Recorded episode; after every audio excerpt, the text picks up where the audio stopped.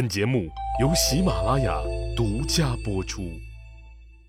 上一集里，我说到了齐僖公准备对晋国下毒手的事儿。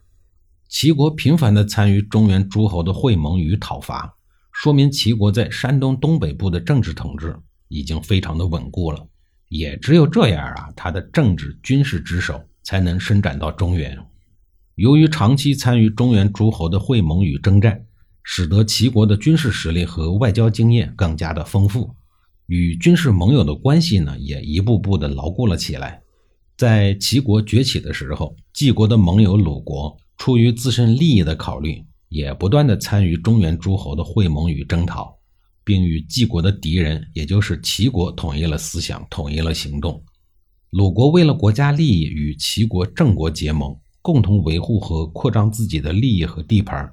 这对女婿国晋国来讲是非常不利的，毕竟鲁国是晋国的唯一靠山。公元前七零六年，鲁桓公在其属地，也就是今天的山东宁阳县的境内，接见了来访的晋国国君。季军的这次来访，主要是想和鲁桓公商量如何应对齐国将要吞灭晋国的军事行动。因为就在上一年，齐僖公和郑庄公已经到晋国本土来示威了。目前已经是箭在弦上，齐国随时都可能会对晋国动用武力。晋军这个时候十分的紧张，急忙和鲁桓公商讨谋划。第一次没有取得像样的成果之后，同年的冬天，晋军又一次跑到了鲁国来拜见鲁桓公，请求鲁桓公向周桓王求援，希望周桓王能够干预齐国吞并晋国的想法。鲁桓公觉得自己和周天子的关系一般啊。况且周天子现在也是今不如昔，所以这事儿啊他办不了。事已至此，晋国的处境已经是危如累卵。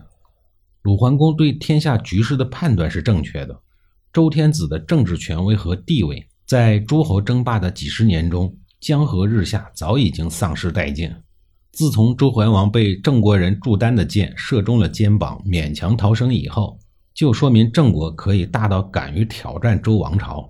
同时也说明周王朝已经是极度的衰弱，至于威信更是一落千丈，不值一提。原来还能维持的王命早已经失去了作用。周天子除了名号以外，已经不是事实上的天下共主。季军在请鲁桓公疏通与王室关系遭到拒绝以后，又使尽了招数，与没落的周天子攀了姻亲，想借助周王的权威来牵制齐国。鲁桓公九年。季季姜归于京师，季季姜啊，就是季国国君的第四个女儿，现在已经是周桓王的王后。但季国与周王室的政治婚姻并没有改变季国的命运，甚至还牵连了鲁国这个盟友。公元前七零二年冬天，齐国、魏国、郑国三国组成了联军来进攻鲁国，在鲁国的曲阜近郊进行了战斗，鲁国是兵败如山倒。这一次，齐、魏、郑来攻打鲁国，表面上看上去与晋国无关，实际上就是为了晋国而战。史书记载说，自齐郑如晋之后，与鲁不相通已六年矣。可见齐国是极其的怨恨鲁国的，因为晋国的事齐鲁两国已经绝交了六年。齐国打算干掉晋国，鲁国不断的支援晋国。并在这个过程当中给齐僖公出了很多的难题，齐国因此迁怒于鲁国，于是联合郑卫向鲁国开战，一是发泄心中的怒火，二是警告鲁国。看来齐国已经不打算再忍了，很快就要对晋国动手了。公元前七零二年，鲁国被齐国组织的三国联军打败以后，紧跟着就开始了反扑。三年后的这一年春天。鲁桓公联合了晋国和郑国，这个时候郑国的国君已经是郑理公了，与齐国、宋国、魏国、燕国四国交战，最终齐国组织的四国联军被气疯了的鲁桓公组织的三国联军给打败了。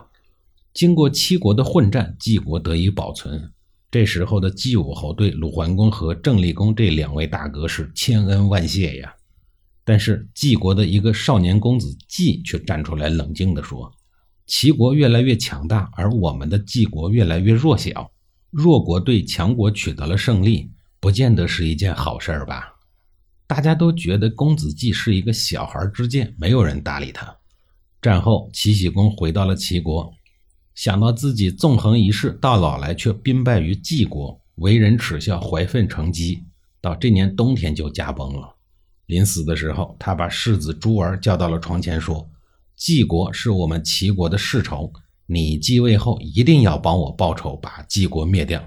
你如果灭不掉，你死了以后就不要入齐国的宫庙。”齐僖公一边说着狠话，一边使劲地抓住朱儿的手，将朱儿的手抓出一道道的痕迹。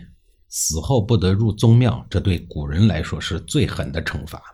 齐僖公的这番话虽然有点狠。但是却刻骨铭心，字字刻在朱儿的心上，可见齐僖公为人的刚强。本来是你欺负别人，现在你还有理了，啃骨头硌了牙，不从自身找原因，却非要把骨头给砸碎了，真是没有道理好讲的。朱儿顿首受教，对齐僖公说：“父王孩儿我已经记下了，我有生之年一定扫灭晋国，为您报仇。”齐僖公点点头，又把移动年的儿子公孙无知喊到了病床前，对朱儿说：“我的弟弟，你的叔叔移动年当年跟着我东征西讨，立下了汗马的功劳。他只有公孙无知这一个儿子，我死了以后，他已经无依无靠，你一定要善待他，照顾自己的堂弟嘛，这是义不容辞的。”朱儿连忙答应了，齐僖公这才撒手而去。随后，齐国的诸位大夫拥立世子朱儿继位，视为齐襄公。齐襄公继位以后，牢记父亲的临终嘱托，对晋国攻伐不休。季武侯死后，儿子季哀侯继位，齐国对晋国的进攻进入了歇斯底里的程度，一天比一天猛烈。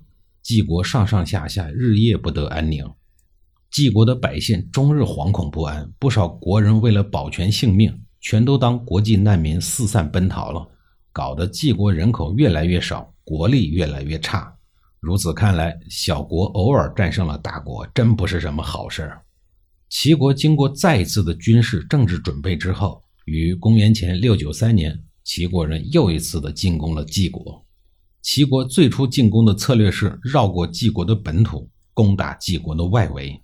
也就是用武力将晋国的三个城池的老百姓给强拆了。一是纪邑，在今天的安丘市境内；二是无邑，今天的临居县境内；三是资邑，在今天的山东文上县境内。这三座城邑啊，是晋国最为主要的附属国，是晋国力量的支撑。这个时候，齐国出兵，把三座城邑的老百姓给强行拆走了，三座城邑的土地也被齐国收入囊中。其实这不是在搞土建、搞拆迁工作，这是一场规模很大的、极其残酷的军事入侵行动。